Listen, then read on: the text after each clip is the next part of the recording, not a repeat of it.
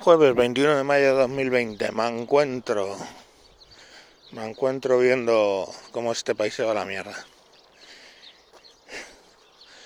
Las protestas son pacíficas. Yo no veo quemando bidones de basura, ni agrediendo a la policía, ni nada por el estilo. A la gente que va con la bandera española y una cacerola. Pero ayer ya cerraron la calle de... privatizaron la calle donde vive el vicepresidente y lo que es más, ni siquiera te podías parar en las vallas donde comienza el control a, manifestarte, ¿no?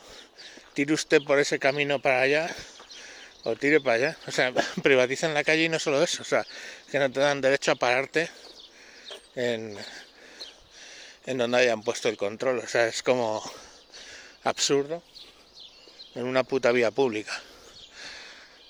Y, y ayer en Moratalaz, pues bueno, ya vimos las fotos del día anterior, del 19, eh, que habían puesto a críos a, a hostigar a los que se manifestaban.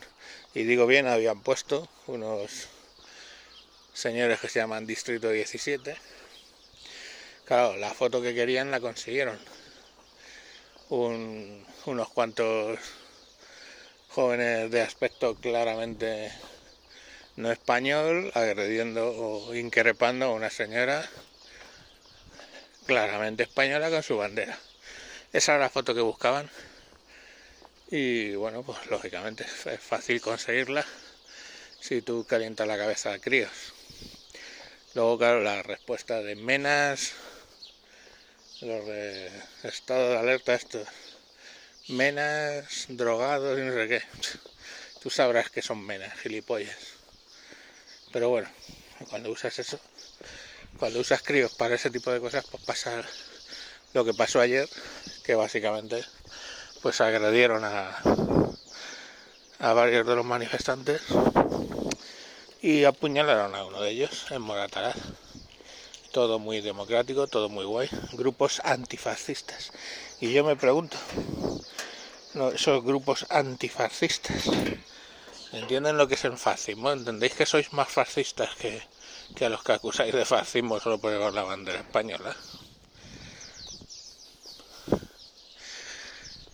Y bueno, pues ahí, que lo siguiente, pues que se radicalicen algunos iluminados del otro lado, lógicamente. Eso es lo que buscabais por ahí. O sea que ahora quién le va a echar la en cara nada a nadie. Pues es que, ¿qué, pretendéis? ¿Que se dejen matar?